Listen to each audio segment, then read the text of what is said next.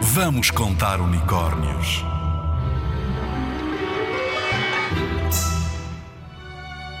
As aventuras de Ulisses são contadas num livro muito importante, a Odisseia.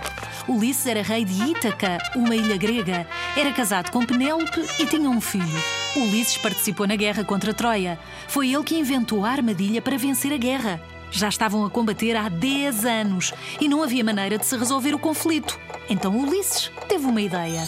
Os gregos fingiram que estavam fartos, davam-se por vencidos, abandonaram o campo de batalha. Só a fingir. E no lugar dos guerreiros, deixaram um enorme cavalo de madeira. Gigante, tão gigante que lá dentro cabiam todos os soldados gregos. Mas os troianos não sabiam.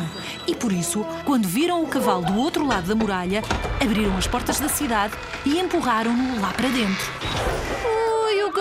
Ui, o que os troianos festejaram, mal sabiam eles. Passaram a noite em festa. Comeram e beberam. Quando adormeceram, os guerreiros gregos abriram uma portinha do cavalo, saíram. Zás! Apanharam os troianos de surpresa. Venceram a guerra. Ulisses voltou para a sua ilha, mas conta-se que os deuses não ficaram assim tão satisfeitos com a malandrice do cavalo. E a viagem de regresso terá durado tantos anos quantos os da guerra. Dez.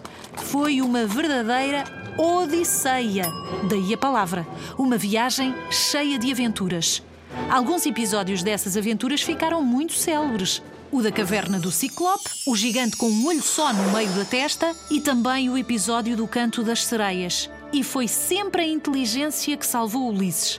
20 anos depois de ter saído, chega à sua ilha, mas diz a lenda que ele não conseguia viver sem aventuras e que terá voltado a partir. Dizem até que Ulisses passou por Lisboa e que uma rainha serpente se apaixonou por ele e que com a sua cauda fez as sete colinas da cidade quando tentava apanhar Ulisses, que dela fugiu.